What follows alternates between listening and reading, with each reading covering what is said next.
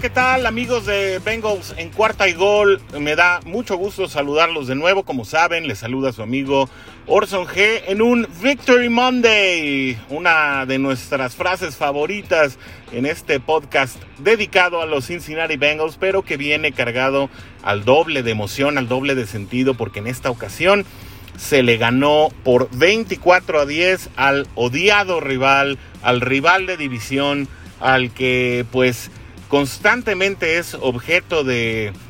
dimes y diretes dentro no solamente de la cancha, sino también de la afición, una rivalidad que ha trascendido mucho más allá de los 60 minutos que tienen cada partido, de las dos veces que se ven estos equipos, los acereros de Pittsburgh y los Cincinnati Bengals en cada temporada y en esta ocasión por segunda vez consecutiva, cosa que ha sucedido apenas seis veces en la historia de esta rivalidad. Los bengalíes de Cincinnati vencen por 24 a 10 a unos acereros de Pittsburgh que no solamente extrañaron a su defensivo estrella TJ Watt, sino que pues extrañaron tiempos eh, gloriosos, otras épocas para un Big Ben que parece estar ya pronto al retiro o al fin de su carrera.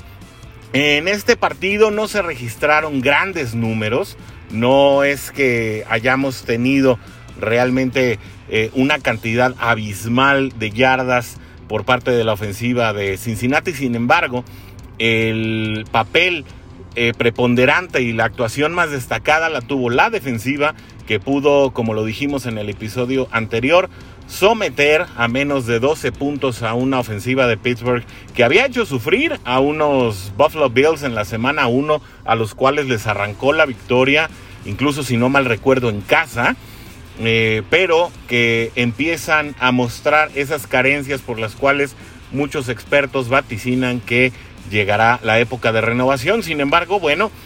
Cincinnati logró un total de 268 yardas, de las cuales 172 fueron por aire. Creo que aquí cabe destacar un QB rating de Joe Burrow por arriba de los 120. Tuvo muy pocas oportunidades de pasar. Realmente estamos hablando solamente de 14 eh, pases completos en 18 oportunidades para 172 yardas, pero 3 pases de touchdown y solamente una intercepción. una actuación sólida a pesar de que se mantuvo por debajo de las 200 yardas. Realmente no es necesario hacer más cuando la defensiva juega tan bien, simplemente poder atacar en los momentos adecuados y hacer las jugadas que van a dañar o que van a causar estragos a nivel ofensivo, eso es suficiente para poder lograr una victoria tan importante como la que se logró en esta ocasión.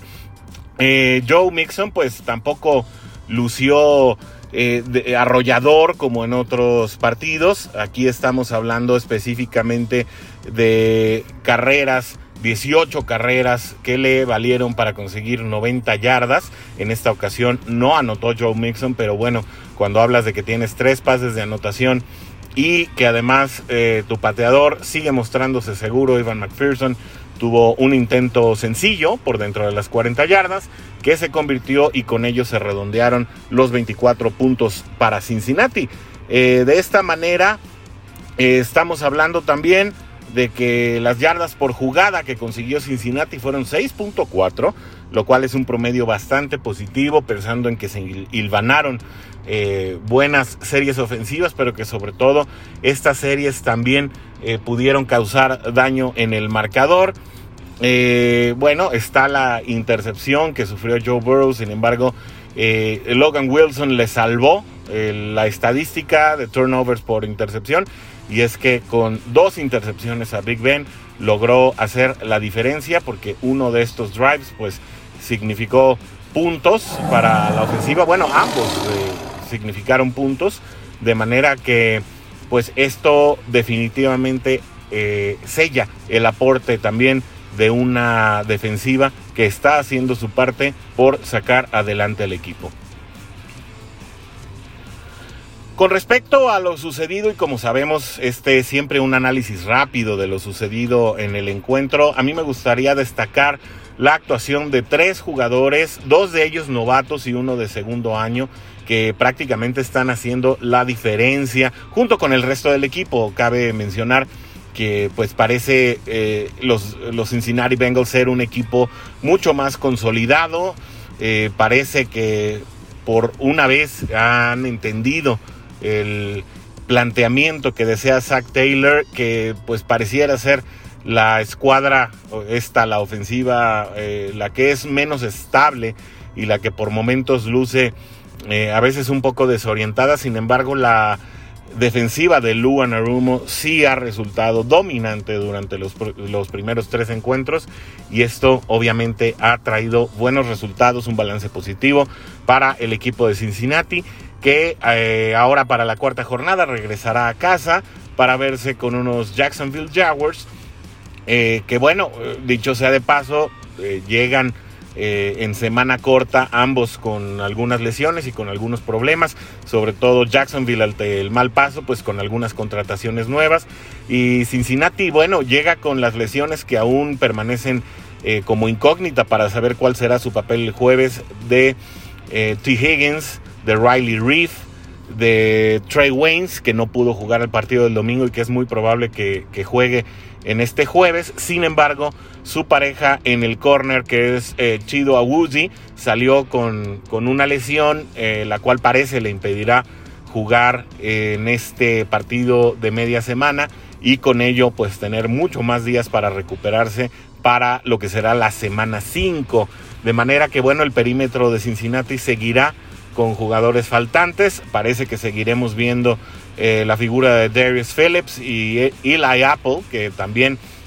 pues se ha mostrado por momentos bien, pero por momentos no tanto. Actuaciones inconsistentes. Eh, de manera que bueno, tendremos que estar poniendo atención a esta situación porque esas serán las carencias principales para Cincinnati. Y bueno, ahí pasamos eh, a, los jugadores que queremos destacar. Entre ellos está eh, un jugador que no mostró deficiencias y que se mostró muy bien, que es Jackson Carman, que entró en función de la lesión de Xavier Suafilo, que parece sigue lesionado también, sigue en la lista, sigue siendo una incógnita, pero ya fue confirmado el pasado eh, lunes que será Jackson Carman quien ocupe el lugar de Xavier Suafilo, se recupere o no,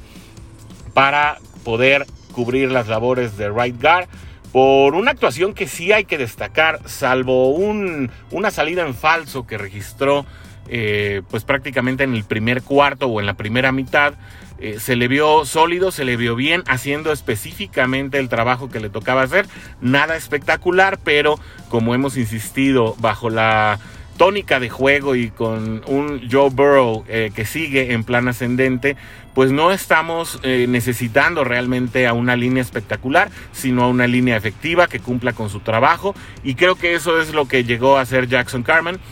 para cubrir este lado derecho. Era una incógnita por ser novato, por las batallas eh, o las dificultades que tuvo para eh, quedarse en el primer equipo y bueno, las impresiones que dio durante el training camp, en los cuales él mismo se quedó durante tiempo de más tiempo extra eh, practicando sus drills. Y parece que esto le está rindiendo resultados y si sabe aprovechar estas oportunidades, en definitiva el balance será positivo para la línea y estaremos hablando de una profundidad en la línea ofensiva, bueno, que permitirá en una campaña que tendrá más partidos de, lo que estamos acostumbrados hasta hoy. Todos saben que esta temporada será la primera en la que se jugarán 17 partidos. Se necesitará esta profundidad, no tanto para los relevos, porque en la línea ofensiva es difícil por el trabajo de coordinación que haya realmente trabajo de relevos, sino para las muy probables lesiones sean cubiertas por jugadores capaces y en este caso tener a Jackson Carman y a su Filo en el guard derecho, pues es una excelente noticia para, para Riley Reef. Eh, en ese lado, que también ha resultado sumamente efectivo para la línea de Cincinnati, que está cumpliendo con sus asignaturas de manera confiable. Eh, otra vez, eh, Jonah Williams y Riley Reef son de las pocas parejas de tackles que no permiten eh, ninguna presión ni ninguna captura al mariscal de campo y viniendo esto eh, de una defensiva como la que es Pittsburgh, a pesar de que, de que no estuvo presente TJ Watt, como ya lo dijimos, pues esto es sin duda muy positivo para una línea ofensiva que se mostró muchísimo mejor, rompiendo incluso una racha de Pittsburgh de 75 juegos, consiguiendo una captura por lo menos en cada juego. Obviamente tenemos que hablar de Jamar Chase, que convierte cuatro touchdowns ya en la temporada y que se convierte en el único jugador, escúchenme bien, el único jugador en la era del Super Bowl en poder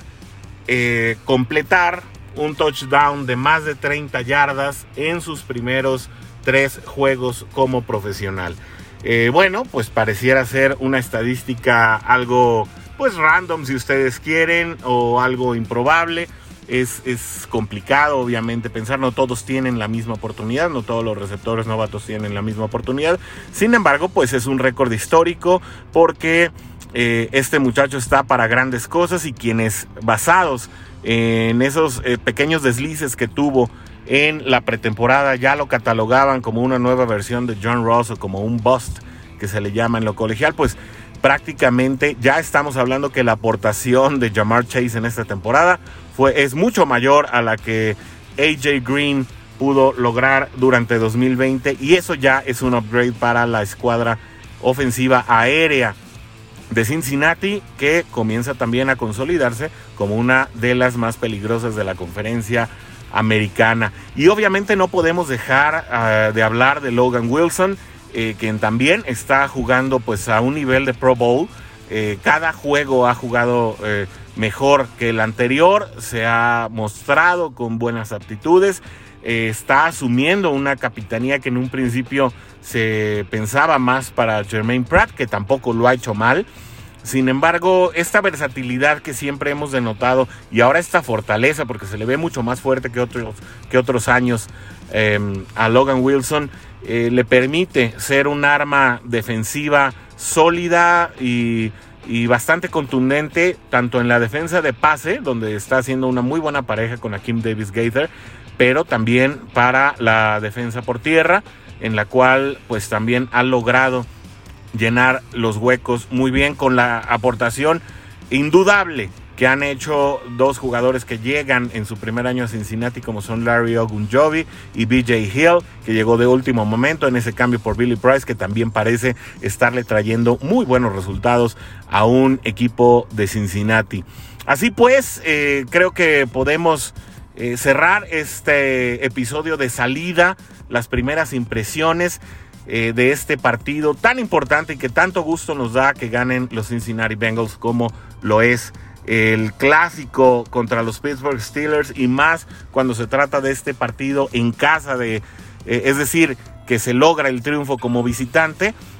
pues en definitiva es algo que tiene muy contentos a la afición bengalí, que además está contento porque eh, verá al equipo participar en una modalidad que a mí no me encanta, eh, que es la del jueves por la noche. Podrá ver la afición entonces jugar a su equipo de corazón en cuatro días, en un intervalo apenas de cuatro días. Y eso, bueno, tiene sus ventajas como afición, pero tiene sus desventajas como equipo, poco tiempo de preparación, sobre todo después de un juego que trajo algunas lesiones o unas que no se notaron tanto como la de Jesse Bates en el cuello, que también eh, es de cuidado y hay que estar monitoreando, eh, de manera que bueno, hay poco tiempo para preparar, hay poco tiempo para sanar heridas. Eh, hay que sacarle la mayor ventaja posible a que es uno de los equipos más débiles y si se logra una victoria contra Jaguars, que ya estaremos analizando este partido más adelante, ya saben, siempre con los invitados expertos que tenemos aquí en Bengals y Cuarta y Gol. Pues si se logra esta racha positiva, Cincinnati se colocará en un inesperado tres ganados, uno perdidos en los primeros cuatro partidos. Y eh, de ahí, además de los 10 días de descanso que vendrían para la semana 5, pues se viene también eh, ya más juegos en casa y rivales que a la defensiva serán un poco menos complicados. Eh, ya un, calendario un poco más mixto, pero en los cuales también se pueden obtener buenos resultados y ya estaremos platicando de ello más adelante. Muchas gracias como siempre por el privilegio de su atención. Nos despedimos, no sin antes recordarles que nos acompañen a través de nuestros modos de contacto, en especial a través de Twitter, donde recibimos, leemos y compartimos sus comentarios, impresiones y sobre todo dándolos a conocer a toda la afición que nos sigue a través de estos medios. Muchísimas gracias, nos despedimos por ahora, regresamos muy pronto para el análisis del partido contra Jacksonville, como siempre, y como aquí decimos, Hooday y hasta la próxima.